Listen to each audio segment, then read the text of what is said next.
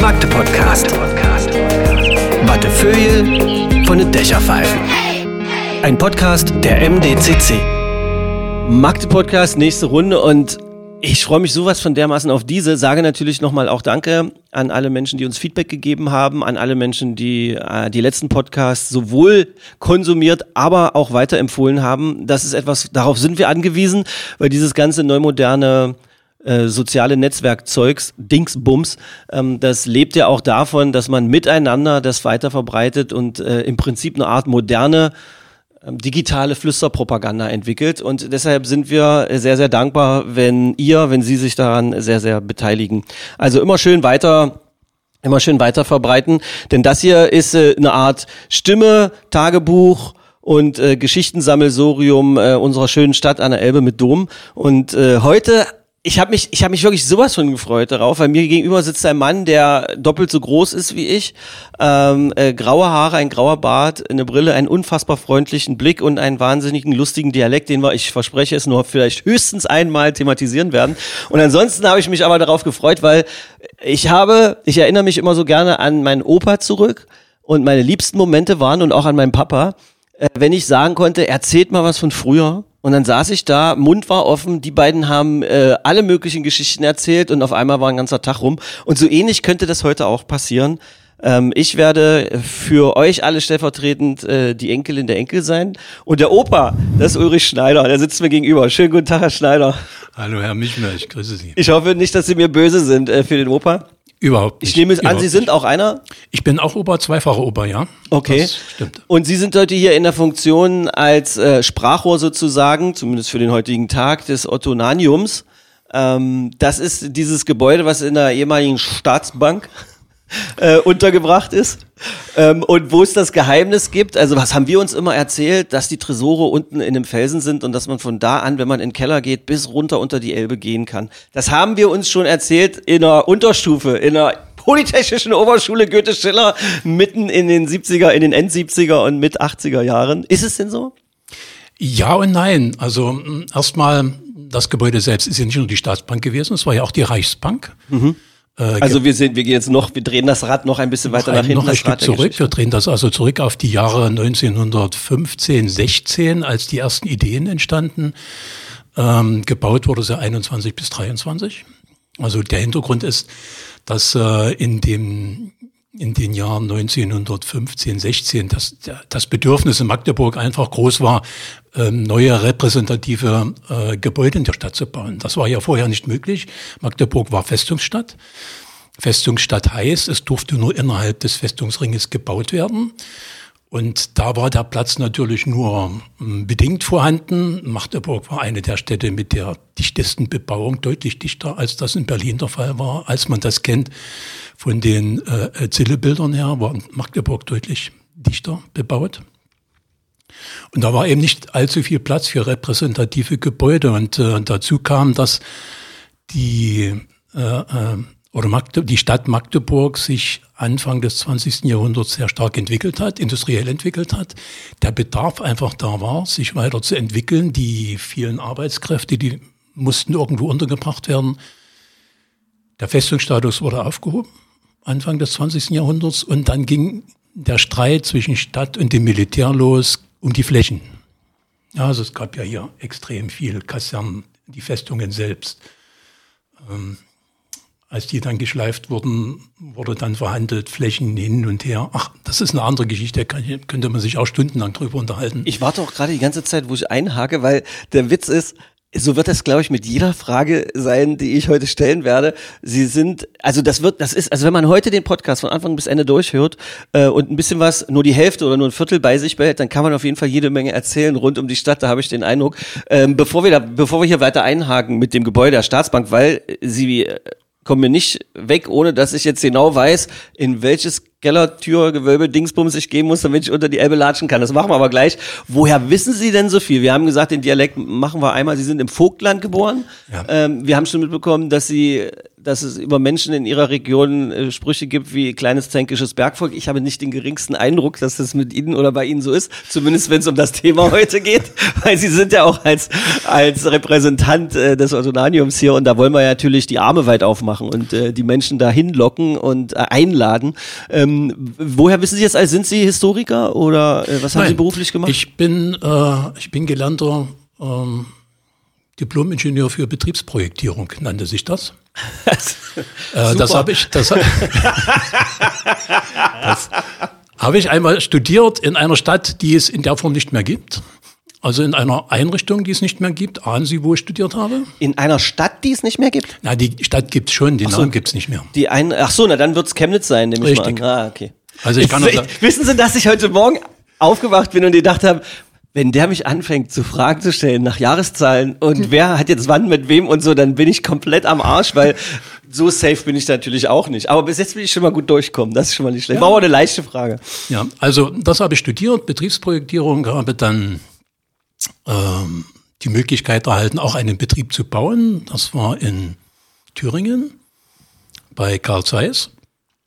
Habe in Karl Zeiss in Gera einen Großbetrieb gebaut, war natürlich als Absolvent, das war eine super Geschichte. Also Wirklich für gepasst. diese, für die Optikfirma. Ja, ja. Für Carl Zeiss ja, ja. richtig? Okay. Für Carl Zeiss, für Carl Zeiss gebaut und äh, war dann dort tätig bis zur Wende und habe dann nach der Wende, meine Frau stammt aus Magdeburg, bin hier nach Magdeburg gekommen, habe dann hier in einem ja, Bauträgerbetrieb angefangen, habe dann dort begonnen, auch wieder mit der Planung und mit der Projektierung für ein äh, Gebäude, was nach wie vor steht, in der Halberstädter Straße 37, das Amt für Versorgung und Soziales.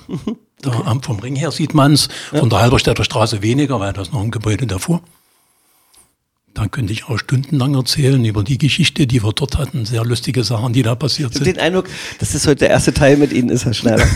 das, das, das, äh, das machen wir aber abhängig von, von den Menschen. Also wer jetzt äh, schon, so wie ich auch, äh, dem Herrn Schneider im Herzen, in der Seele klebt, an den Lippen äh, gefesselt ist, äh, dann äh, bitte am Ende dieses Podcasts sofort eine Mail schreiben an die MDCC. Übrigens vielen Dank, dass wir den Podcast hier machen dürfen.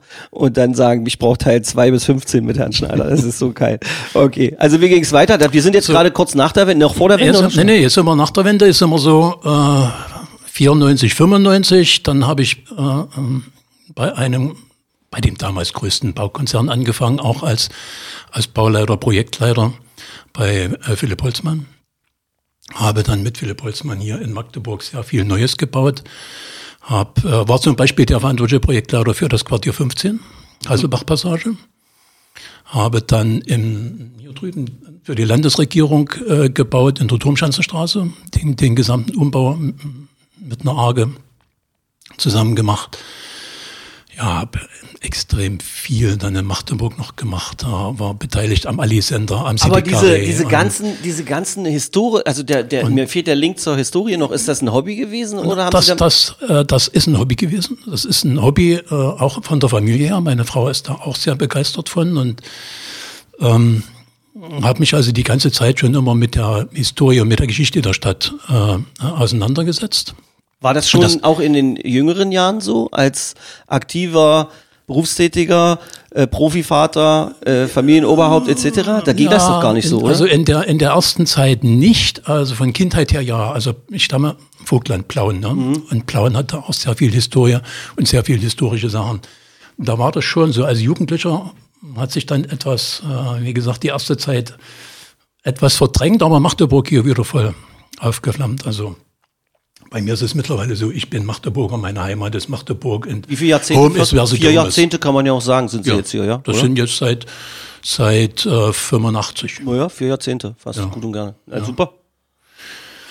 Ja, und dann ging das weiter über das Bauen und dann war ja bekannterweise Philipp Holzmann ähm, in der Insolvenz und äh, zu dem Zeitpunkt habe ich dann den Schritt in die Wohnungswirtschaft gemacht.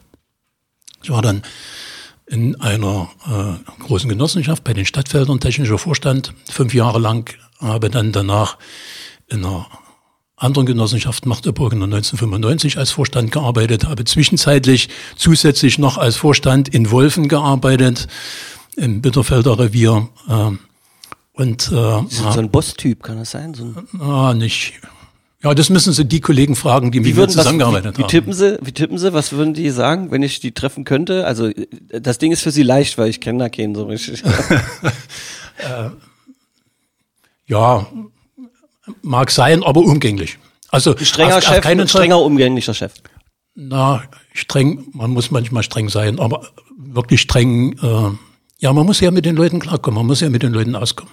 Ja, also. Aber der Blick, wie Sie mir, den Sie mir gerade geschenkt haben, als Sie das gesagt haben, der war schon, der war schon schneidend. Also da weiß, da weiß schon, da möchte ich nicht der sein, der sagt, dass gerade von zehn Wohnungen nur fünf fertig werden, weil ich der Azubi bin, der einen Wasserschaden verursacht hat, kurz bevor alles fertig sein soll. Das möchte man nicht sein. Okay, gut, wir schließen diese ganze Berufslaufbahn. Wahnsinn. Also es ist ja, das ist irre und wie Sie ja schon angedeutet haben, äh, alle Stationen verleiten Sie dazu, noch Geschichten dann auch Ja, so zu ja. erzählen. Wir sind beim Ottonanium. Ähm, das Ding ist jetzt ein paar Jahre in Magdeburg offen. Noch gar, ist ja, noch ein junges. Ja. Äh, ein junges Projekt. Es ist angeschlossen dem Kulturhistorischen Museum, wo man auch nur immer wieder Einladungen aussprechen kann. Ich bin erst kürzlich wieder durch äh, eine Einladung äh, mal dort gewesen. Also, da ging es um eine politische, um, um eine politische Veranstaltung und da haben wir dann auch eine Führung gekriegt, die, das war auch so eine Schnellschussführung, aber wenn man da durchgeht und auf Menschen wie Sie trifft, die da drin sind, die sich Zeit für die Geschichte dieser Stadt nehmen und die das dann so erklären, das ist einfach eine Sensation. Wir sind jetzt im Ottonanium.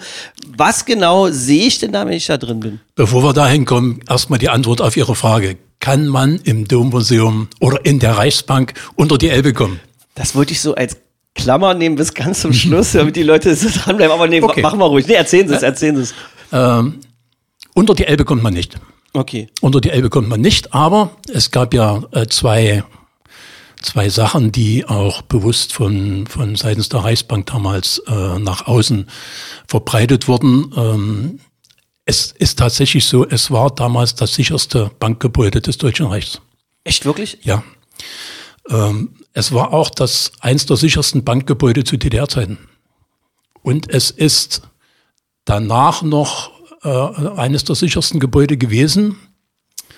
Ähm, es ist jetzt auch noch sehr sicher, aber nicht mehr so, wie das zu den äh, Bankzeiten war. Was meint denn sicher im Sinne von äh, schon allein, weil die Türen und die Schlösser der Türen und so weiter so hart sind oder auch elektronische oder habt ihr da krasse Hunde oder, oder Nein, also das erstmal vom, vom Bau her, dieses Gebäude ist äh, ungefähr sechs Meter tief. Okay. Erden drin. Wir stehen also äh, mit dem Gebäude noch über dem Domfelsen, weil das war ja auch die zweite Legende.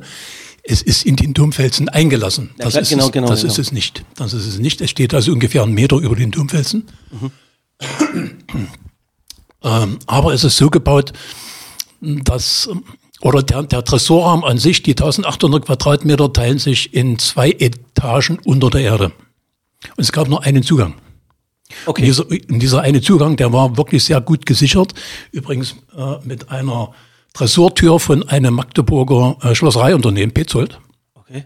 Die sich darauf spezialisiert hatten. Und dann nur, da musste man durch und nur so kam man unten rein. Das heißt, wie dick ist die Tresortür gewesen? Die ist es ungefähr 40 Zentimeter. 40 Zentimeter dick Die kann man sich jetzt noch anschauen. Also wenn man jetzt ins, ins, ins Otonianium geht, also ins Dommuseum, ich sage mal Dommuseum, ins Dommuseum geht und geht zur Toilette, kommt man genau an dieser Tür vor- vorbei. Wir haben also den Eingang aufgeschnitten, rechts daneben eine, einen Durchgang gemacht, aber die Tür, die Tür haben wir extra belassen. Also Memo an uns alle, wenn man im Dommuseum ist, Schrägstrich Ottonanium, ich verzichte ab jetzt auch auf den Nachsatz, dann äh, unbedingt auch mal aufs Klo gehen, damit man diese geile Tür sieht und sich darüber Gedanken machen kann, ob denn ein Egon Olsen, der Spezialist für Franz Jäger Berlin, das Ding geknackt hätte oder aber auch nicht. Das, das können sich übrigens äh, Männlein und Weiblein anschauen, diese Tür. Die zweite Dressurtür können sich nur die Jungs anschauen. Das ist aber auch die ein bisschen ist nur auf der, die, genau, die ist nur auf der, auf der Herrentoilette. Okay. zu sehen, weil es gab dort noch ein Fenster.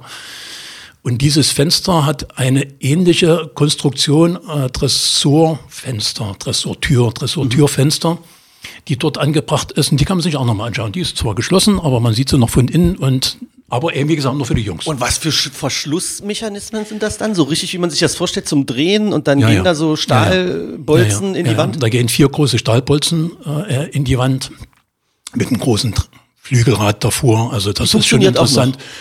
Die äh, funktioniert mechanisch noch irgendwann. Äh, vielleicht hört uns ja jemand, der noch eine Ahnung hat, wo der Schlüssel abgeblieben ist. Ach Quatsch! Der Schlüssel ist weg. Der Schlüssel für die, für die einzige Tresortür. Der, ja, der Ist ist, weg. Der ist weg. Der ist weg. Gibt es jemanden, der die vergeigt hat? Wer, wer hatte sie als letztes? Kann man das? Hm, Das kann man wahrscheinlich nachvollziehen. Das war ja damals noch die, die Bundesbank drin.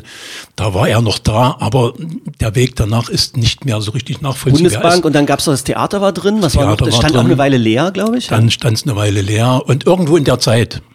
Also ich glaube ja die Hallodris von der- Ich äh, mache hier, eine, ich kenne nämlich äh, einen technischen Direktor vom Schauspielhaus in Magdeburg, äh, Andreas Bernsdorf. Äh, Bernsdorf, alte Hundelunge, wenn du das jetzt hörst, wo ist der Schlüssel? Du kriegst von Ulrich Schneider und mir jetzt den Auftrag vor aller Ohren hier im Magde-Podcast. Wir müssen von euch Theater Hallodris irgendjemand finden, der den Schlüssel für die alte, für die alte Tresortür zum Dom, zum, zum Tresorraum der, der Bank irgendwie hat. Großartig. Das ist doch schon mal eine geile Geschichte. Und wir sind ja noch nicht mal bei Otto angekommen. Nee, nee, wir sind noch im zweiten und ersten Untergeschoss. So. Und jetzt nochmal zu dem, zu dem Thema, warum ist das so sicher? Die Bank wurde gebaut wie eine Thermoskanne. Also es gibt eine Außenwand, die ist circa 60 Zentimeter stark mit Hartbrandziegeln und äh, Armierung dazwischen. Wenn man dann da durchkommt, durchkommen sollte, nach ungefähr einer Woche Arbeit, meint man, man ist drin, da ist man noch lange nicht drin, da ist man erst in einen Umgang. Dann kommt unten circa 70, 80 Zentimeter breiter Umgang, der um den gesamten Keller herumläuft. Und dann kommt nochmal dieselbe Wand nach innen, nochmal 60 Zentimeter Hartbrandziegel mit Armierung. Und erst dann darin ist der Tresorraum. Krass. Und dieser Umgang konnte also begangen, wurde auch begangen, mehrfach am Tag, sodass also immer aufgefallen wäre, wenn sich jemand hätte von außen versucht, dort reinzuarbeiten. Also auch unterirdisch eventuell. Wäre also immer aufgefallen, so kam, man hatte also keine Chance, dort reinzukommen. Das bedeutet, man muss gar nicht mal so kompliziert denken wie bei Oceans äh, 11 und all die anderen Filme oder, oder, oder Mission Impossible 1 bis 700 oder sowas. Elektronische Schnickschnackfeinheiten können uns komplett pups egal sein. Wir brauchen nur den einen Schlüssel und der Ja. ist weg. Ja. Kommt keiner mehr rein. Da kommt wirklich keiner mehr rein. Der Nein, aber die Tür geht ja noch auf und zu. Die Sie Tür geht auf und zu und wir haben daneben noch äh, Zugang geschaffen. Also das ist nicht mehr das Problem. Aber es ist interessant, wie das damals gebaut wurde. Und dazu war, muss man sagen, es waren bis zu 250 Geldzählarbeitsplätze dort unten mit eingerichtet. Nur hat aber haben diese 250 Ja, ja. Leute sind da runtergegangen. Das muss Ja, doch auch bedrückend sein. Wie groß ist denn das dann? Also 1800 Quadratmeter, ist zweimal 900 Quadratmeter. Und, aber davon war ja bestimmt auch irgendwas zum Ablegen und, ja, und so da waren Regale und also man brauchte dort unten zum Beispiel keine großen Tresore. Brauchte man ja nicht. Warum? Ja, klar. Ja, Also dort waren, die waren auch noch 2015, 2016 vorhanden, äh, Stahlholzregale, wo dann die Sachen gelagert waren. Ach so. Das heißt, gar keine extra Tresorräume gibt's da unten für irgendwas besonders Es Wichtiges? gab dort noch extra Räume, es gab dort einen Raum für Goldlager, das war aber nochmal ein separater abge, äh, abgeschotteter Raum, auch nochmal mit einer schweren Tür davor, aber keine Tresore, wie man sich das jetzt vorstellt. Da steht ein großer Tresor unten, der da, wie, wie, wie will man den runterbringen? Gab's nicht. Wenn man ins Dommuseum geht, kann man auch da runtergehen und sich das anschauen? Nein. Nein, also man kann äh, dort durchgehen in den Bereich ja, aber nur im Erdgeschoss oben. Dann gibt's noch eine Gittertür und dann sieht man äh, allerdings links runter geht so wie so eine Wendeltreppe Gibt's nach da einen unten. Grund für? Warum? Ist das wegen Brandschutz oder? oder? Ja, es gibt, es gibt einen Grund dafür. Im untersten Geschoss hat das Museum ein Lager. Ah, okay. Mhm. Gibt also keinen Sinn, ein Lager zu besichtigen. Und im ersten Untergeschoss hat die Wobau, die ja Mieter oben drüber ist, ähm, ein Archiv und eine, äh, die technische Zentrale. Dort ist also die Heizungszentrale, Lüftungszentrale, Klimazentrale, eine von dreien. Es gibt also in dem Haus drei technische Anlagen. Umso wichtiger ist es, dass wir mal noch darüber sprechen, dass es das so gibt. Und wie weit kommt man nun bis unter die Elbe, wenn man da? Äh, gar nicht. Also gar nicht. Also man kommt bis, bis wohin geht, also die, Äh, geht, bis, bis ungefähr äh, fünf Meter und äh, unter den Domplatz. fünf Meter unter dem Domplatz. Okay, okay, ja. Also senkrecht nach Ja. unten. Ne? Und dann aber direkt unterm Domplatz, 1800 Quadratmeter, kann man sich ja vorstellen. Nee, nee, unter, genau, genau, genau unter dem Haus. Aha, okay. Also es geht, Geht da, nur fünf Meter in Richtung Domplatz. nein, es geht nach unten, senkrecht Ah, nach okay. unten, fünf Meter senkrecht nach unten, in zwei Etagen. Und nur das Haus. Und es geht gar nicht weiter. Und das heißt, alles, was mir Daniel Fuchs früher erzählt hat, Felsen bis unter die El und ich habe sie gelobt, all die Jahre. Das war ja bewusst so gestreut. Das ist wirklich, das war ja? ja bewusst so gestreut, um, um auch noch diesen, diese, diese Mehr oder diese äh, Geschichte nach außen zu bringen. Es ist halt die sicherste Bank. Ja. Ja, und nicht umsonst hat ja zum Beispiel die ungarische Regierung äh, noch 1945 ihren, ihren ganzen Silberschatz von, von Budapest über Wien nach, nach äh, Magdeburg gebracht und hier eingelagert. 45? 120 Tonnen. Was ist damit passiert? Ja, es gab dann, es gab dann, da gab es ja dann auch Filme äh, über, ähm, über Leute, an, sowohl in der, in der amerikanischen Armee als auch in der russischen Armee, die nach solchen Sachen gefahndet haben. Die haben das natürlich gefunden, haben es im Mai noch ähm, ausgelagert, Okay. abge, abgefahren. Und es ist wahrscheinlich nicht mehr nachzuvollziehen, wo das dann. Doch, doch, doch, so, okay. doch, doch. Ist das dann zu den Ungarn zurückgegangen oder ist das als Wahrscheinlich. Okay. Wahrscheinlich schon. Das war ja Ungarn. Das war ja Ungarn. auch nachvollziehbar, dass das aus Ungarn war? Ja, ja, ja, ja. Aber äh, um auch nochmal eine andere Zahl zu nennen, äh, das Haus ist ja 21 bis 23 gebaut. Schätzen Sie mal, was das gekostet hat. Das also Haus- wir reden ja immer der der Tunnel, ne? Hier, der wird ist, ist Ich möchte nicht, ich, ich, äh, man kann jedes Problem dieser Welt aus 360 Grad betrachten, ja. aus 360 unterschiedlichen Grad. Ja. Und äh, deshalb will ich mich, also es gibt, also deshalb mache ich mich nicht lustig über den Tunnel, wollte ich nur sagen. Ähm, außerdem habe ich gehört, dass er dieses Jahr aufgemacht wird. so, warum Sie jetzt lachen, weiß ich. Ähm, was hat denn Haut 1921? Wir müssten ja von Reichsmark ausgehen. Ja. Und äh, weiß ich nicht. Das hat doch wahrscheinlich nicht mal eine Million Reichsmark Also gekostet, oder? 999,2. So, und jetzt kommt nur die, noch die Dimension dahinter. 1000, würde ich sagen. Neun- neun- Keine 99,2 Millionen. 1000, keine Millionen, keine Milliarde. Ach, Quatsch. 999,2 Billionen Reichsmark. Quatsch. Doch, Das wäre ja umgerechnet auf jetzt, das, das ist kann ja. man so einfach nicht, Nee, weil es war, ja, es war ja so eine Vorinflationszeit. Ne? Ach so, deshalb. Ach, jetzt haben Sie mich natürlich wieder gekriegt. Ach so, das war Inflationskohle. Nicht, nicht unbedingt ganz, aber es, Also es schon, es ist schon die. Zeit, es hat schon was damit zu tun. Aber es war, es war schon, es ist schon eine Zahl. Also äh, so eine Baustelle gibt's in Magdeburg nicht nochmal. Ich, ich frage mich, warum äh, Herr Trümper das nicht als Argument hat sagt, hört mir auf mit dem Tunnel, die Rei Reichsbank war viel teurer. Ein ziemlicher Witz, wo ein paar Leute richtig krass keinen Humor verstehen würden, glaube ich. Und möchte mich an Mhm. dieser Stelle vor äh, entschuldigen, wenn ich da jemandes äh, Gefühle verletzt habe, der da jetzt durch den Tunnel so doll behindert ist, etc. pp. So, äh, wir sind zurück in der Bank. Wir haben jetzt also geklärt, man kann nicht bis zur Elbe gehen, sondern gerade mal einfach nur unter die Erde. Das wurde ge bewusst gestreut, dieses, äh, Mhm. Ja. dieses Gerücht. Leider ist es schade, dass man da nicht unten sich das angucken kann. Wie viele Leute dürfen denn da rein? Wie viele sind denn so befugt irgendwie? Wahrscheinlich Nach, nach dort unten. jetzt gerade im Moment? Hausmeister also und das alle war's? Fälle, äh, auf alle Fälle das zweite Untergeschoss nur das Museum. Äh, für den Fall, dass es eine technische Havarie gibt oder so, gibt es Möglichkeiten, Das heißt, dass Sie dürfen da unten mal kicken. Äh, ja, als ich noch bei der WOBA als, als technischer Leiter gearbeitet habe, ja. Ach so, okay. Jetzt nicht mehr. Jetzt bin ich Rentner, jetzt bin ich Pensionär. Aber Sie sind doch trotzdem auch im Dommuseum Ja. unterwegs. In Begleitung, Okay, ja. gut. Aber ich kenn's ja. ja. Ich kenn's ja. Das, äh, das, äh, ach, ist das, ist, sind Sie so lässig? Ich kenn's ja. Ja. Das heißt, ich war einmal unten, ich muss es mir nicht nochmal angucken, es ist in meiner Fantasie abgespeichert, fertig. In meiner Erinnerung abgespeichert, fertig. Ja, doch, ich möchte schon ab und zu noch mal runter, weil ich ja weiß, was es da für eine Besonderheit dort unten gibt. Ne? Und äh, es gibt dort unten die Besonderheit, dass wir ein spezielles Klima dort eingerichtet haben, dass wir da Klimaanlagen unten haben, die ja weitestgehend mittlerweile auch automatisch funktionieren. Und da habe ich dann schon immer noch mal das Interesse zu schauen, ob das auch so funktioniert. Auch noch mal das Interesse, dort unten sind ja so ein paar interessante Sachen für Techniker. Sie müssen sich vorstellen, wir hatten ja vorhin gesagt, die, die, die Kellerräume hatten keine Fenster. Wenn da 250 Leute unten arbeiten in den Räumen ohne Fenster, Die brauchen nur Luft, ja.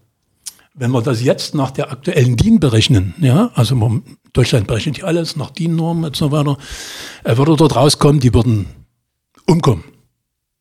Die würden das nicht überleben. Ist ja totaler Quatsch. Aber äh, die haben sich ja damals auch Gedanken gemacht. Ne? Wenn die Leute dort unten arbeiten, brauchen wir ja frische Luft. Nur war das aber zu einer Zeit, wo es noch keine Ventilatoren gab. Die gab es um die Zeit noch nicht. Okay. Also hat man überlegt, und das ist eine ganz clevere technische Lösung, die sich, äh, die dort äh, umgesetzt wurde. Es ist in den Wänden sind ähm, wie so Rohrbündel, sind Löcher, die sind ungefähr so groß und so 56 Stück, so ein Meter mal Meter ungefähr oder Meter 50 mal Meter an der anderen Stelle. Und die gehen durch die Wände durch, in den Umgang. Aber die gehen nicht gerade durch. die gehen in einen Winkel durch. Die fangen also gerade an und dann knicken die nach, äh, nach unten, von innen nach außen, ne? innen gerade, dann knicken die 45 Grad nach unten ab und dann gehen das restliche Stück wieder raus in den, in den Umgang. Techniker unter uns und Technikerinnen haben ein Bild vor Augen, alle anderen gucken so fasziniert weiter auf Ernst Schneiders Gesicht in Gedanken. Und, und um was, wie macht das, dass die Luft dann zu den Leuten Ja, kommt? ähm, wir hatten ja auch noch auch einen großen Sohn hier in Magdeburg, 15, äh, oder 1600 was? und Otto von Otto Gericke. von Gericke und der hat sich viel mit Luft beschäftigt. Ja? und ähm, was passiert denn, wenn man, äh, wenn man, wenn kalte und warme Luft zusammenkommt? Da entsteht eine Strömung. Ja. So, in dem Umgang war immer kältere Luft. Und in den, in den Räumen selbst war wärmere Luft. Also gab es immer einen, allein einen, einen Luftaustausch. Das heißt, die Luft ist quasi automatisch in Bewegung geraten. ist wegen des automatisch, Luftaustausches. Genau, und die war in dem, in den großen äh, Kellerräumen, waren diese Zugänge ein, gegenüberliegenden Ecken. Mhm. Sodass da also auch eine Querströmung entstand. Ne? Sodass es einen Luftaustausch gab und der war wiederum ausreichend, dass dort unten nichts passiert ist, dass dann eben auch über 100 Leute mal arbeiten konnten. Was jetzt nach neuen Berechnungen, nach DIN-Normen nicht mehr funktionieren würde, aber zur damaligen Zeit ganz clever gemacht, Ich wirklich ganz clever auch nicht, gemacht. dass äh, nach heute Und es hat keine Betriebskosten erzeugt. Ne? Ja, Es das ist verrückt. Strom. Also, wir könnten jetzt ein paar aufhorchen, glaube ich, irgendwie hier und da, aber ich glaube auch nicht, dass 250 Leute mit nur einem Zugang unten in so ein Ding dürften nach heutigen äh, Feuerschutzberechnungen, Notausgangsverordnungen und was weiß ich nicht alles. Ja, Sie haben gerade ein, ein Wort gebraucht, Entschuldigung, wenn ich ins Wort fallen habe, Wort Nee, gebraucht. okay. Das habe ich verdient, denken jetzt Brandschutz, Brandschutz ist auch nochmal so ein Thema gewesen, der uns große, große Kopfzerbrechen gemacht hat. Weil äh, 1921, 21 bis 23 gab es noch nicht die DIN-Norm, die es jetzt gibt zum Brandschutz. Und äh, da gibt es äh, diese Regelung F90, also 90 Minuten Feuerbeständigkeit von, von tragenden Bauteilen. Und das ist wiederum gebunden an, äh, an Qualitäten der Bauteile, an den Baustoff. Ja, und das hat nicht funktioniert. So mussten wir also in die, die Decken nachträglich brandschutztechnisch beschichten. Wir haben also 60 Zentimeter Stahlbetondecken, die aber an sich diese, diese Feuerbeständigkeit nicht hergeben, weil der tragende Stahl nicht ausreichend vom Beton überdeckt ist. Also mussten wir auf der Unterseite noch eine Brandschutzbeschichtung anbringen, um diese 60 Zentimeter starken Betondecken, die wahrscheinlich nie einfallen werden, nochmal zusätzlich brandschutztechnisch zu behandeln, was Aufwand und was Geld gekostet hat. Sehr. Äh, aber nichtsdestotrotz, wir haben jetzt ein schönes Dommuseum, Ja, wir müssen langsam mal zum Dommuseum kommen. Wir sind Und- ja noch. wie Sie es merken. Äh, Versuche ich das auch gerade. Äh, wir haben jetzt ein schönes Dommuseum und ähm, es ist noch nicht allzu alt. Selbst ich habe es ich hab's wirklich noch niemals geschafft, dort reinzukommen, was eine Schande ist als Magdeburger Kind. Aber ich muss ehrlich sagen, wenn ich äh, mal wirklich Zeit hatte, bin ich immer eher nach rechts abgebogen, habe mich dann lieber in Kreuzgang gesetzt und habe die Seele baumeln lassen, weil ähm, Zeit ist ja so ein kostbares Gut in unseren Tagen. Wir haben ja jetzt die Möglichkeit, alle Herzen aufzumachen, da unbedingt mal äh, reinzugehen. Also wa warum? Die Kurzversion dessen, warum muss man ins Dommuseum? Was sieht man da alles? Welche Zeit zum Anfassen kann man beobachten? Und was für Geschichten hört man? Es geht um Also, Otto, es geht um Es, Editha. es, es geht nicht nur um Otto und Editha. Es geht äh, in dem Dommuseum um den Dom, um Otto und um die kirchliche Geschichte. Ja, ein Museum ist ja etwas, was sich mit der Vergangenheit beschäftigt. Ähm, das ist zum Teil, Sie hatten ja hier schon den Domglockenverein, äh, die sich also zwar auch mit der Vergangenheit beschäftigen, aber eben mehr mit der Gegenwart, mit der Zukunft. Ja, die wollen ja eher was schaffen, damit die Glocken wieder so klingen, wie sie mal geklungen Wir haben. beschäftigen uns, oder nicht wir, das Dommuseum beschäftigt sich als Museum mit der Vergangenheit. Mit der Vergangenheit des Domplatzes, mit den, mit den äh, Großbauten auf und um den Domplatz. Beginnen mit dem Dom, aber da ist ja noch mehr ringsherum. Da waren ja früher noch mehr Kirchen an der Stelle. Wie hat sich das entwickelt, bis es zum Dom kam? Mit der Geschichte äh, des äh, Gründers, also von, von Otto und seiner Familie. Es ist ja die Grablege von Otto. Der Dom mit Editha. Editha, die erstaunlicherweise, keiner hat es vermutet, äh, 2009 ja auch tatsächlich im, im Dom gefunden wurde. Das ja. finde ich ist eine wirklich krasse Geschichte, weil das kann man sich übrigens auch, das ist eine Empfehlung von mir anschauen, wenn man auf die auf die äh, Seite geht, auf die Website, äh, gibt es dann wirklich einen kleinen Film, wo man dann einfach kurz mal erklärt bekommt, wie das mit Edita war. Und ich hatte es auch schon wieder aus dem Kopf raus. Irgendwie, das war ja damals wirklich auch ein richtiger Hype. Also die Geschichte ist ja wirklich so gewesen, dass die, dass die einfach nur den äh, die Grablege verschieben mussten, also den Sarg. Und dabei haben sie Gebeine gefunden und dann haben sie erst festgestellt, dass es wirklich die von Edita Ja. sind. Ja. Also es war, es war davon ausgegangen worden, dass es ein, ein, ein, ein Hochgrab, also ein, na, ein Schaugrab sein sollte, wo man nicht davon ausging, dass auch tatsächlich äh, Editha dort begraben war, weil Editha ist ja verstorben 1946. Der Dom selbst äh, ist der erste Dom, der Vorgängerdom, äh, erbaut worden 1968. Da liegen schon mal 20 Jahre dazwischen. Nur ist der 1968er Dom ja 1204 abgebrannt. Dann haben sie 1207 den, den jetzigen Dom begonnen zu bauen. Und äh, auch da war in der ersten Zeit nichts, äh, nicht von Editha der Rede. Die ist ja erst 1510 unter äh, dem Sachsen äh, mit einem, mit einem äh, Grab, mit einer Grabstätte äh, im, im Dom errichtet worden. Und da ist man nicht von ausgegangen, dass äh, da tatsächlich die Gebeine von Editha liegen. Und man hat Es auch nichts hätte gefunden, sein können, dass die bei dem Brand Ja, äh, ja, klar. vernichtet sind. Es, man- also man hat auch nicht nie keine Aufzeichnung oder irgendwas gefunden, wo nachvollziehbar ist, dass das irgendwann, wie die das überhaupt gemacht haben, rausholen, irgendwo lagern, was auch immer. Also ist mir zumindest nicht bekannt, mag sein, aber ist mir nicht bekannt. Äh, Das Interessante ist, wie kommt man dann darauf? Also man findet dann bei, der, bei den Grabungen äh, von Rainer Kuhn im Dom und um den Dom, schaut man dann das Grab rein, und stellt fest, oh, da ist ja, ist ja ein Bleisarg drin, da müsste man ja mal gucken. Und dann wird das Grab aufgemacht, dann wird der Bleisarg gefunden. Sieht da plötzlich Der Bleisarg wird gehoben, wird aufgemacht, oh, da ist ja was drin. So. Und dann hat man den, den, den Bleisarg samt Inhalt von Magdeburg in die böse Stadt verbracht, ähm, äh, nach, nach Halle verbracht. Ich bin, ich gehöre nicht zu denen, die sich an diesem Battle beteiligen. Ich finde beide Städte super. Also das, Wobei äh, ich jetzt mal ganz objektiv sage, äh, das war auch richtig so. Weil nur dort gab es die technischen und wissenschaftlichen Möglichkeiten, das auszuwerten. Ende Das der wird, Story. viel, Fertig. das wird vielmals vergessen bei der Ja, ganzen Geschichte. genau. Ja.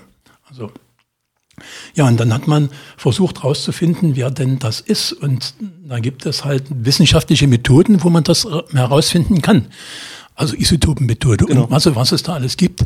Und man kann selbst herausfinden an den Knochen oder an den Zähnen, wo derjenige Mensch, der dort begraben liegt, herstammt. Und das hat dazu geführt, dass Ergeben- man sie identifizieren konnte, weil die ja aus England kamen. Ja. Genau, genau. Und das hat ergeben, äh, äh, dass diese Person in England aufgewachsen sein musste.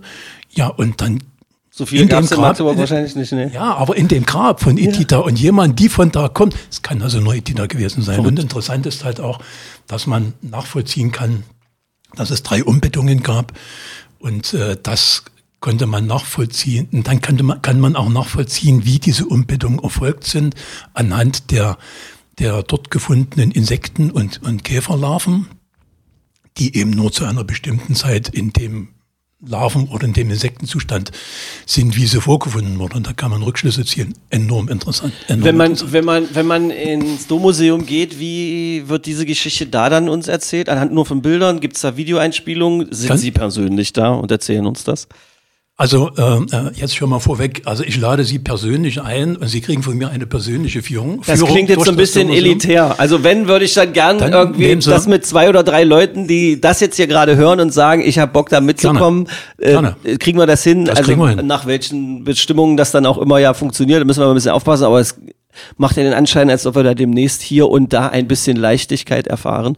Ähm, weil das möchte ich dann nicht alleine machen. Da möchte ich Nein. gerne dann bitte an, an die MDCC schreiben, wer das jetzt hier hört und sagt, ich möchte mit Ulrich Schneider äh, und äh, dem guten alten Michmixer mal diese persönliche Führung kriegen. Ähm, das suche ich dann aus. Also das machen wir dann irgendwie. Ich kann mir Bin vorstellen, ich- bin dass ich voll dafür. Kann mir Kommt- vorstellen, dass jetzt so viel wie da 25.000 Bewerbungen reinballern.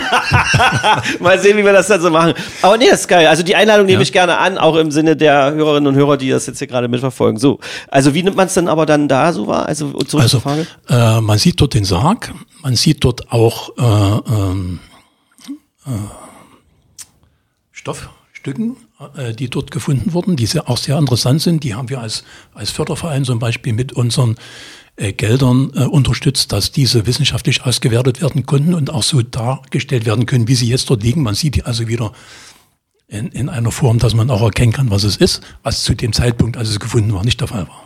Ja. Auch spannend, ja, dass man sowas so aufbereitet. Ja, kann. und für Kinder ist das also auch ganz toll. Dort, krab, äh, dort, dort krabbeln die Krabbelkäfer über den Fußboden Ja, in, in der ja. Lichtinstallation. Also eine ganz, ganz tolle Geschichte, also auch für Kinder. Ist sehr interessant, auch zu lesen, ähm, wie das, äh, wie, wie die Wissenschaft darauf gekommen ist, äh, äh, wer es denn eigentlich ist in dem Grab und auch über die Frage der Umbettung. Ja. Toll. Aber da wollen wir nicht so viel von wegnehmen. Einfach nur noch mal, um für Leute, die jetzt nicht so im historischen Kontext Otto und Editas sind, Ottos und Editas sind, ähm, warum hat die so eine Bedeutung dann erlangt? Das müsste man vielleicht noch mal kurz äh, dann auch sagen. Ja, also das ist jetzt eine geschichtliche Sache. Äh, Otto ist ja aus, aus meiner Sicht zumindest, da mögen mich jetzt die Historiker steinigen wollen, aber aus meiner Sicht ist Otto eigentlich einer der Gründer des europäischen Gedanken. Ach, des, Des, Eu- europäischen. des europäischen Gedanken. Also Magdeburg und Otto hat eine herausragende Bedeutung für Europa. Ja, das damalige Fränkische Reich war ja nicht so wie Franken jetzt. Wir hatten es vorhin kurz unterhalten, ne? Vogtländisches, Vogtland, das, das Sächsische, das Thüringische, das, das Bayerische Franken. Wir müssen es nicht weiter ausführen. Ich nehme, ich lasse die These einfach so wie Ja. Donnerhall hier in diesem Podcast stehen und ähm, folge dem so ein bisschen und kann das nachvollziehen, wie sie drauf kommen. Werde mich natürlich in einen Streit zwischen Ihnen und den Historikern nicht einmischen, sondern von außen amüsiert zugucken. Äh, also Otto, Begründer des äh, Heiligen, äh, Heiliges Römisches Reich Deutscher Nation, äh, im, äh, im Dom ja auch die Grablege, Ja. Äh, eine Art irgendwas zwischen, das kann man das überhaupt so ausdrücken? Also ich versuche das ja auch immer alles in die heutige Sprache zu übersetzen, weil ich immer versuche auch, wer jetzt 15 ist und das hier hört, der ist bei Heiligen Römischen Reich Deutscher Nation wahrscheinlich schon raus, aber es ist so eine Art Popstar, Held, Supermann, äh, ein Typ mit Visionen und Gedanken, Ja. irgendwie eine Mischung aus allen möglichen wichtigen Menschen, die man sich so vorstellen kann. Was umso bemerkenswerter ist, wie ich finde, als dass man ja immer noch sehen muss, in was für einer Zeit das passiert. Ohne Strom, ohne, ohne Fortbewegungen auf schnelle Weise. Also in einem sehr, wo alles so auf so lokaler Ebene, be- also da war eine Tagesreise Wernigerode, oder? Ach, überhaupt muss man Wahrscheinlich gucken, Halberstadt, ja. Ja, Halberstadt wahrscheinlich. Und das muss man sich mal vorstellen. Und der hat, Mhm. der, was der für Vision hat, ist irre. So, und aber wo hat der diese Frau her? Wie hat das funktioniert? Ja, das ist eine gute Frage. Ähm, die ich jetzt also ad hoc Also gar, okay. nicht, gar, nicht, gar nicht beantworten kann. Der hatte halt quasi eine ja längere Geschichte wieder. Und diese, was glauben Sie, ist diese Edita dann für uns hier in Magdeburg auch so eine Art Popstar geworden, weil, Ja. weil wir sie so gefunden haben und weil wir so viel erforschen konnten? Oder weil sie so beliebt, sie galt ja auch als sehr beliebt. Sehr hier. beliebt. Genau. Ja, war sehr beliebt äh, äh, hier in der Bevölkerung, hat also auch über Spenden und über, über, also sie hat sich auch sehr um die, um die Bevölkerung hier gekümmert und war demzufolge sehr beliebt. Hat leider nicht allzu lange gelebt, ne, ist ja 1946, wenn ich mich richtig erinnere, verstorben. Und äh, es muss aber eine Liebesheirat gewesen sein. Also äh, ansonsten war das ja zur damaligen Zeit nicht so, ne, dass man heiratet, weil man sich liebt, sondern man hat in diesen Kreisen geheiratet, äh, um, um Macht zu erlangen und um Macht zu halten und um Macht bestehen zu lassen. Ich kann auch nur allen empfehlen, ähm, es gibt so viele wunderbare Filme in allen möglichen Mediatheken, also vor allem auch in der ARD-Mediathek bin ich immer wieder bleibe ich da hängen, wenn ich abends, äh, man mag mir das übel nehmen, weil ich ja ein Kind des öffentlich-rechtlichen äh, Rundfunks bin und so weiter, aber was da abgelegt wird, auch für die Geschichte und auch leicht zu verstehen, ähm, und wenn man dann als Magdeburger Kind alles rund um Otto und Editha und so guckt, das ist einfach, das macht Spaß. Deshalb brauchen wir das jetzt gar nicht so weiter ausführen. Ähm, ich hatte eben nur gerade noch so eine lustige Assoziation, die so typisch in mein flapsiges äh, Journalisten-Popstar-Maul passt, äh, dass, dass Editha so ein bisschen die Lady Di von Magdeburg war. Das kann man Ja, schon fast, ja, ja. kann man so ein bisschen sagen. Das ist vielleicht gar nicht mal so schlecht, Historiker werden jetzt auch mich steinigen, aber das stellen wir uns beide nebeneinander. Ähm, kommen wir mal zurück zu diesem Dommuseum. Also man sieht was über, man erfährt Ja. was über Otto, man kriegt das über Editha mit. Sie merken, oder ihr merkt jetzt hoffentlich, wenn ihr das hier hört, auch gerade mit was von der Inbrunst dieser Förderverein da auch arbeitet. Die Frage, die mir noch ganz wichtig ist, wie wird es eigentlich finanziert? Sie haben gesagt, Fördergelder, wer hängt denn da so mit drin und wie ist das überhaupt Also wir sind als? Verein so wie, ähnlich wie das äh, der Domglockenverein äh, auch schon dargestellt hat. Wir äh, leben von unseren Mitgliedern, von unseren Mitgliedsbeiträgen. Wir sind ein Verein mit über 150 Mitgliedern. Ähm, versuchen dann natürlich auch äh, über Spenden und über Sammelaktionen äh, zu mehr Geld zu kommen. Wir treten im Kaiser Otto Fest immer auf und äh, sind auch sehr beliebt. Und äh, ich habe das heißt, wir haben äh, jetzt im vergangenen Jahr eine Aktion gestartet, um das Löwenköpfchen, das goldene Löwenköpfchen besser zu präsentieren, als es momentan präsentiert ist. Das Löwenköpfchen selbst, das goldene, ist gefunden worden in einem Grab. Das ist nicht groß, das ist so ein anderthalb Zentimeter, aber aus, aus reinem Gold und ist momentan dargestellt, dass es auf, an einem, ich will jetzt nicht, ja, an einem Nagel an der Wand hängt. Äh, nicht despektierlich, also wirklich, äh, es sieht äh, äh und, es soll ein bisschen geiler präsentiert. Ja, es, es, ja, man kann sich, also es hat ja nicht jeder so das Vorstellungsvermögen. Ja, ja. Also meine, meine Idee war dann gewesen, Mensch, lass uns das doch äh, anders darstellen, so dass man auch sieht, was das eigentlich mal war. Denn das war das Endstück einer Krümmer, einer Bischofskrümmer. Aber der Bischofsstab selbst ist nicht mehr da, klar, war aus Holz. Das, ah, der war, das, dieses Köpfchen war an dem Bischofsstab oben dran, wenn das Ding geht ja dann einmal so einen Bogen ringsrum und dann genau, geht er wieder und dann nach Anschluss. oben. Und da, ah, okay, genau. Und da ist die Idee, das eben jetzt auch so, so darzustellen. Dass man nochmal so einen Stab sieht, nachbaut. Dass man, ja, so, so in der Art, dass man erstmal kennt, was es ist, ne, mhm, und okay. auch die Betonung erkennt. Und dann sammeln wir äh, Geld und da ist also einiges, äh, und da bedanke ich mich auch nochmal hier an der Stelle bei allen, die sich dort beteiligt haben über 5000 Euro zusammengekommen, also exakt, wir haben das dann aufgrund auf 5555 Euro und 55 Cent, um dieses auch umzusetzen. Ähm, und um auch besser darzustellen, weil ein Museum hat halt so ein Problem. Ein Museum, wenn man darstellt, was man gefunden hat und das wissenschaftlich ausgearbeitet auch darstellt, es ist halt was Statisches. Und wenn ich einmal so sowas einmal angeschaut habe, äh, ist es natürlich schwierig zu sagen, ich gehe jedes Jahr dorthin und gucke mir das Gleiche an. Mhm. Wir brauchen aber in einem Museum auch Publikum. Weil auch über die Einnahmen finanziert sich das ja. ja mit. Ne?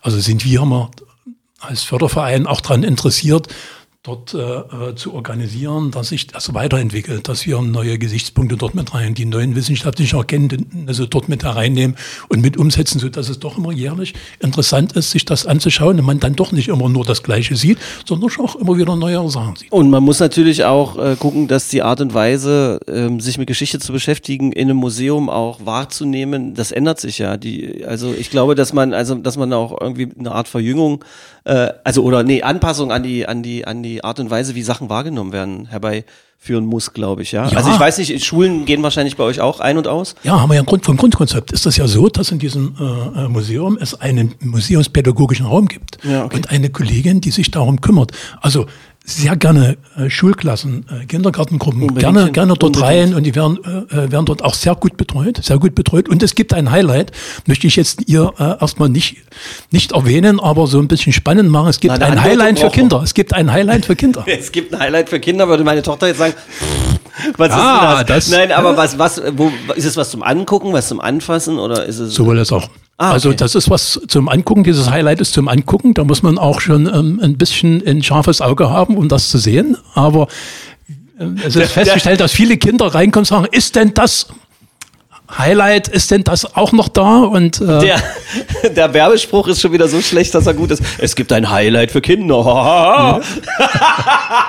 naja, aber wir gucken mal, was das was Das, das ist aber macht. nur so groß. Es ist klar, also Sie haben jetzt gerade so 10 Zentimeter, 7 Zentimeter ja. gezeigt. Okay. Nicht schlecht. Okay, naja, mal sehen. Ich probiere es bei meiner Tochter heute Abend aus. Du, es gibt ein Highlight für Kinder. Du Museum jetzt hat aber auch offen, ja? Also man kann rein, Geburtstag. Ja, es ist Dienstag, Dienstag bis Sonntag geöffnet. Ja. Was kostet der Eintritt eigentlich? Äh, der Eintritt kostet äh, 7 Euro und äh, verbilligt äh, 5 Euro. Es gibt dann noch die Möglichkeit, was heißt die Möglichkeit, dass die, die Eintrittspreise gekoppelt sind mit dem Kulturhistorischen Museum und mit dem äh, okay. Kloster. Gibt es da eine Verbindung, ist aber dort an der Kasse zu sehen. Äh, man kann da so Kombi-Tickets, ich glaube für 7 Euro kann man dann alle drei besuchen. So okay. sollte das sein. Wie lange ist man drin unterwegs, wenn man intensiv guckt? Kann man schon? Also wenn man intensiv guckt, kann man da schon mal eine anderthalbe Stunde drin, drin okay. verbringen. Und das sind so ein paar Sachen, die einem auffallen oder nicht auffallen. Ich will mal bloß so eine Sache erwähnen. Wenn Sie dort reinkommen, gucken Sie den Fußboden an, da fragen Sie sich, welcher komische Handwerker hatten hier gearbeitet. Hier ist ja alles schief. Oh, ist der Originalboden, nehme ich an. Nee, Okay. aber der Fußboden ist um äh, exakt 15 Grad verdreht. Durch die Bombenangriffe? Nee. Nee. Warum dann? Ähm, wir stellen, äh, damit wird eine Achse äh, zwischen den Gräbern von Editha und, und äh, Otto hergestellt und diese Achse wird verlängert durchs, durchs Dommuseum gezogen und in dieser Achse ist der Fußboden verlegt. Und der ist jetzt um 15 Grad verwinkelt. Fällt dem ersten, dem einen oder anderen wird's auffallen, der wird dann sagen, ja, hm, wer weiß, was da hier für ein Handwerker gearbeitet hat. Wenn man aber auch an die Decke guckt, die Beleuchtung ist genauso. So eine Linienbeleuchtung und auch die ist um 15 Grad verdreht. Ich komme mir gerade so schön lächerlich vor, weil ich dachte, sie wollten mir schon wieder eine Frage unterschwellig stellen und Nein, ich nein. versucht habe, absurdeste Kombinationen herzustellen. Aber das, deshalb mag ich das so. Deshalb stehe Mhm. ich auch im Dom. Also dieser Dom selber, das ist ja auch einfach, man steht, man kann sich ja einfach vor jeden Stein von außen, so, so langweilig wie das jetzt erscheint, stellen und gucken, wo ist hier eine, wo ist hier eine Beule drin oder ein Kratzer oder was hat diese kleine, dieser kleine Spalt gesehen oder wo, wodurch wurde er verursacht und da, da gibt's ja so viele Kleinigkeiten und sonst irgendwas. Wenn man jetzt also ins Dommuseum geht, äh, hat man hauptsächlich mit der älteren Geschichte, also rund um Otto Edita zu tun oder so, oder, jetzt komme ich nämlich an eine Erinnerung, ich habe eine Kindheitserinnerung, die ist relativ verschwommen. Und ich glaube, ich war mit meinen Eltern noch auf dem Domplatz auf einem Weihnachtsmarkt. Kann das, bis wann waren Weihnachtsmärkte auf dem Domplatz? Also bis wann kann ich nicht sagen, aber ich kann bestätigen, dass auf dem Domplatz Weihnachtsmärkte waren. Und wir reden doch hier auch noch von 70er Jahren und so weiter, oder? Weil ich bin ja 72 geboren. Ich habe eine Erinnerung, dass ich da noch, also ich habe das, ich weiß nicht, ob das eine Erinnerung ist, weil ich irgendwelche Bilder gesehen habe oder ob da wirklich noch einer war oder sogar eine Messe oder sowas. Kann das sein, dass sowas auf dem Domplatz war? So ein Rummel? Das war doch da, oder? Sowas, sowas noch? gab es da. Sowas gab es da. Also ich bin seit 85 Jahren in Magdeburg. Ich habe es nicht mehr kennengelernt. Ja. Ne? Aber es muss in den 60er, 70er Jahren noch sowas gegeben haben. Es gibt da Bilder zu. Sieht man die auch im Dommuseum? Äh, die sieht man im Dommuseum nicht. Man sieht im Dommuseum, der, der, der erste große Stand ist ein Film, der die Entwicklung von Magdeburg zeigt. Also von äh, dem äh, der Elbe und dem äh, den, den, der ersten Siedlung, äh, dann über die Entstehung von Magdeburg, über die Morgengabe von Otto an Editha, über den ersten Dom, den Dombrand, den zweiten Dom. Übrigens, äh, aber ich glaube, das hatten sie bei, äh, bei dem Domglockenverein schon, ne? der erste, das erste kirchliche Gebäude nördlich der Alpen in gotischer Architektur, ist- fertiggestellt 1500 und, ne? Der Nicht Dom. wie den Kölner, der Na, das, also das, aber das ist, glaube ich, was, was selbst geschichtlich nicht so Einmalig. bewanderte Menschen wissen. Erster gotischer Dom auf deutschem Boden. Das ist halt einfach. fertiggestellt im, im 16. Jahrhundert, ne? also Ja, genau. 1500. Und, Und das mit dem, dass wir, dass der Dom in Köln puderzuckrig und riesengroß ist, ist okay. Unserer ist der erste gotischer Bauweise und viel cooler. Das war Dinaues. Der ist schön glatt und gerade. Ja, also das ist dann einschließlich der, der ähm, Besetzung durch die Franzosen äh, 1800 und Anfang des, des 19. Jahrhunderts. ist dort auch dargestellt, die Wende ist dargestellt und die Entwicklung bis zum äh, jetzigen Tag ist eine interessante Geschichte, die man sich angucken kann. Dann gibt es dort viele kleine äh, Stationen, wo eben auch für Kinder in so so einer Art Comic-Funktion als Film dargestellt wird zu einzelnen Bereichen, wie sich das, wie sich das verhält. Ist das Highlight für Kinder Biene Maya bei einem Besuch im Dom fotografiert? Nein. Nein, Aber es wäre eine geile Geschichte. Nein. Es, das ist ein ganz großer Zufall. Da haben die, da haben die Kollegen vom Museum sich was einfallen lassen und das ist, das kommt bei Kindern bombig an. Okay, Sie verraten es doch nicht mehr, aber ich habe es versucht rauszukriegen. Okay. Wie geht's weiter? Ja. So, also wie gesagt, für Kinder so einzelne Stationen. Ja. Sie sehen dann, wenn Sie dort reinkommen, die Großbauten, ähm, wie sich die Kirchen entwickelt haben. Sie haben dort eine, eine Vitrine, wo der Fußboden des Domes, der bei der Ergrabung äh, aufgenommen wurde, sich in den ja, vor hunderten Jahren darstellte, dass also zum Beispiel die Dacheindeckung des alten Domes verwendet wurde, um den Fußboden des damals neuen Dom- Domes im 12. Jahrhundert äh, mit auszulegen. Das wird in so einem Abzugsverfahren gemacht, so ein Lackabzugsverfahren. Das ist wie heute, wo die Baustoffe so teuer sind, dass man alles wieder verwendet. Ja, Recycling. Es kommt alles wieder. tatsächlich so. Ist übrigens jetzt mal bloß so nebenbei, hat jetzt nichts mit dem Dommuseum zu tun, aber in, in, in Staaten, in europäischen Staaten jetzt schon der Fall, dass sie bei Neubauten nachweisen müssen, dass sie recycelte Baustoffe einsetzen, in der Schweiz zum Beispiel. Zu Recht. Ja, und wir hatten in Deutschland da schon mal einen, einen Ansatz. Die Brandenburgische Technische Universität hatte da mal einen Ansatz, ähm, mit dem ich das versucht habe, äh, auch zu machen, als wir damals bei der Wohnungsgenossenschaft Stadtfeld in Olfenstedt die Plattenbauten abgebaut haben. Die haben wir versucht, über ein äh, Projekt in der Tschechei wieder aufzubauen, also über Transport über die Elbe, nach, aber es ist eine andere Geschichte. Das Schöne, schöne andere Geschichte. Ich habe den Eindruck, wenn man mit Ihnen die persönliche Führung macht, dauert es länger als anderthalb Stunden. ja, wahrscheinlich, ja. Und das ist gut so. Okay, wir sind wieder weiter bei, bei, beim Dom. Wir waren jetzt bei der dann- Kinderabteilung. Wir sehen dort äh, äh, diese Geschichte, wir sehen dort eben auch, dass äh, äh, bei dem damaligen Dombau viele Objekte aus Italien nach, nach Deutschland gebracht wurden, dort verbaut wurden. Wenn Sie in den Dom gehen, sehen Sie bestimmt, oder haben Sie bestimmt schon gesehen, im, im Hohen Chor hinten die Säulen, die da hinten oben, das sind, die sind ja nicht hier entstanden. Die sind ja nicht von hier, die sind ja aus Italien. fertig aus Italien. gekommen. Fertig aus Italien her. Überlegen Sie mal, Sie haben vorhin gesagt, äh, äh, nicht mit dem Auto, mit dem, mit dem Transporter auf der, verrückt. auf der A14. Das ist total verrückt. So eine Riesenteile. Allein sich das vorzustellen, vor so einer Säule zu stehen und zu sagen, so Diggis. Das Ja. ist also von Italien. Ja, wie lange hat das gedauert? Wo ist man? Wie sind die über den Bahnübergang in Bernburg gekommen? Ach, den gibt's ja gar nicht. Den gab's Über die, ja, aber über die Alpen musste erst Ja, noch kommen und sowas. ja. Ne? Und die haben sie nicht hochgezogen und runterrollen lassen, sondern die sind nicht, wahrscheinlich nicht über die Alpen gekommen, die sind über das Mittelmeer, Frankreich, Spanien, Frankreich und dann. Das ist übrigens gerade eine wunderbare Beschreibung von uns, von unserer beider Persönlichkeiten. Ich denke über den Bahnübergang in Bernburg nach und Sie sind sofort bei den Alpen. Nicht so schlecht, Herr Schneider. Das war wirklich toll gerade. Ich habe noch eine Frage.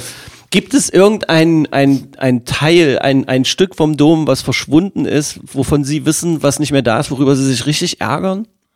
Gibt es irgend sowas, was, was, wo man so richtig sagt, so ein Mist, dass das, das hat irgendwer geklaut, ja, das ist weg, das ist da gibt es eine ganze Menge Sachen. Und zwar war ja der Dom dafür berühmt, dass viele, ähm, jetzt ist das, jetzt ist das Wort weg, ähm, Holzsplitter vom Grab Christi, wie nennt man das? Bitte? Holzsplitter vom, vom, vom, vom äh, Kreuz Christi, wie nennt man das? Womit, also diese, womit er in das Kreuz genagelt wurde oder was? Ja, äh, äh, jetzt ist das, jetzt ist das Wort weg. Ist nicht so schlimm. Also es gab viele äh, Andenken. Wie Ja. heißt das kirchliche Wort für Andenken? Kirchliches Wort für Andenken. Ich bin halt aus der Kirche ausgetreten vor 30 Jahren. Ich übrigens auch. Ja. Aber gut, da gab es sehr, sehr viele Ja. äh, in dem Dom hier. Ähm, und äh, da ist fast nichts mehr da. Und das ist halt ärgerlich, warum und wie auch immer die verschwunden sind. Äh, es gibt im, im Dommuseum äh, auf dem auf dem Grab von Otto, auf der Nachbildung vom Gra äh, äh, Ottos Grab, gibt es dort auch Nachbildungen von diesen, von, von einer Sammlung äh, dieser Sachen. Und das ist eben schade, dass die im Original nicht mehr da sind, wo immer die hin verflogen sind. Das war ja auch das Thema, der Dom selbst ist ja im 16. Jahrhundert äh, von katholisch auf evangelisch gewechselt und in dem Zusammenhang müssen diese ganzen Sachen Verschwunden sein. weggegangen sein, wahrscheinlich auch mit dem damaligen Bischof oder Erzbischof äh, mitgenommen äh, wurden nach außerhalb und das ist, das ist wirklich schade. Okay. Das ist wirklich schade. Gut, Herr Schneider. Wie machen wir, wie machen wir jetzt hier so den Deckel drauf? Wir haben einerseits die Einladung von Ihnen bekommen. Ja. Also sie ist an mich ausgerichtet worden. Ich gebe sie natürlich weiter. Also ich würde, wir beide einigen uns jetzt äh, dann mal intern darauf, wie viele Menschen da dabei sein könnten. Und jeder, der jetzt Bock hat, die persönliche Führung im Dommuseum, ähm, direkt neben dem Dom, auch bekannt als Ottonanium. Ich sag's jetzt nochmal, wenn man hier aus Versehen vielleicht erst in der Mitte eingestiegen sein sollte, aus welchem Grund auch immer, dann ähm, da kann man dann also mit hingehen. Ich habe eine persönliche Einladung für eine persönliche Führung und würde alle, die sich bewerben, eine Mail einfach an die MDCC rund um diesen Podcast äh, mit Betreff. Ich würde gern mit Herrn Schneider mitgehen und äh, dem Michme. Äh, ihr könnt auch schreiben, ich möchte gerne mit Herrn Schneider gehen, aber ohne mich, wenn man sieht. auch, Auch das machen wir möglich. auch das, aber aber, aber Kommt so viel ihr wollt. Einfach, Also- einfach schreiben. Ansonsten äh, wahnsinnig äh, viele Menschen, die Sie hier vertreten haben, die in diesem Förderverein drin sind, äh, wo man gemerkt hat, an, anhand dessen, wie Sie mit einer Inbrunst dabei sind und mit einer Freude, äh, an Aufarbeitung von geschichtlichen Dingen, an dem Erhalt äh, der Geschichte von Magdeburg. Also das ist total toll, das haben wir hier mitbekommen. Sie heben den Finger, jetzt kommt gleich mir, schon wieder mir fällt, Nein, mir fällt gerade das Wort ein, Reliquien. Reliquien. Ach so, Reliquien, ja klar, Reliquien. Ach, Reliquien ist äh, das, äh, das äh, kirchliche Andenken. äh, Okay.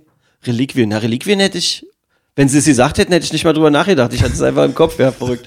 Naja, ähm, und es ist so, ich finde das geil, wie zwei ältere Herren zusammensitzen und hörbar machen, dass manche Worte eben eine Weile brauchen, bis sie durch den Synapsenkanal geschlüpft sind. Ähm, okay, Sie haben also ähm, hier gezeigt, wie viele gute Leute da arbeiten. Äh, einen Förderverein trifft man auf jeden Fall und kann Kontakte herstellen, wenn man einfach auf der Website unterwegs ist. Kann ich auch nur empfehlen, mal drauf zu klicken. Bitte nur, wenn noch ein bisschen Zeit ist, weil man kann sich da super schnell verlieren, weil das ist mir nämlich auch passiert in Vorbereitung dieses Podcasts. Ich habe mir dann alle Filme angeguckt und habe gedacht, ach, das ist toll, das wusste ich, das wusste ich noch nicht, das hatte ich vergessen. Ach, guck mal hier. Und es ist auch ziemlich ist schön aufbereitet. Das, ich finde das toll. Ähm, Daumen hoch und Hut ab für die Arbeit im Dommuseum. Einladung ist ausgesprochen. Ähm, ich freue mich auf jede weitere Begegnung mit Ihnen. Ähm, freue mich unglaublich darüber auch, dass wir nochmal hier diese, diese Geschichte aufklären konnten mit diesem Domfelsen und dem Tresor, der da unten drin ist und sonst irgendwie was. Und nicht vergessen, unbedingt aufs Klo gehen, wenn man im Dommuseum ist, um sich die alte, geile Tür anzuschauen, die so ähnlich ist wie die von Franz Jäger Berlin. bei, bei Egon Olsen. Vielen Dank, Herr Schneider, war mir eine Riesenfreude. Gerne. Ich bedanke mich auch. Und wie gesagt, äh, die Einladung steht nicht nur für Sie, sondern da, da können ruhig äh, noch einige mit dazukommen. Gerne. Okay. Wir sammeln alle Mails. Dankeschön. Magde Podcast. Wattefeuille von den Dächerpfeifen. Ein Podcast der MDCC.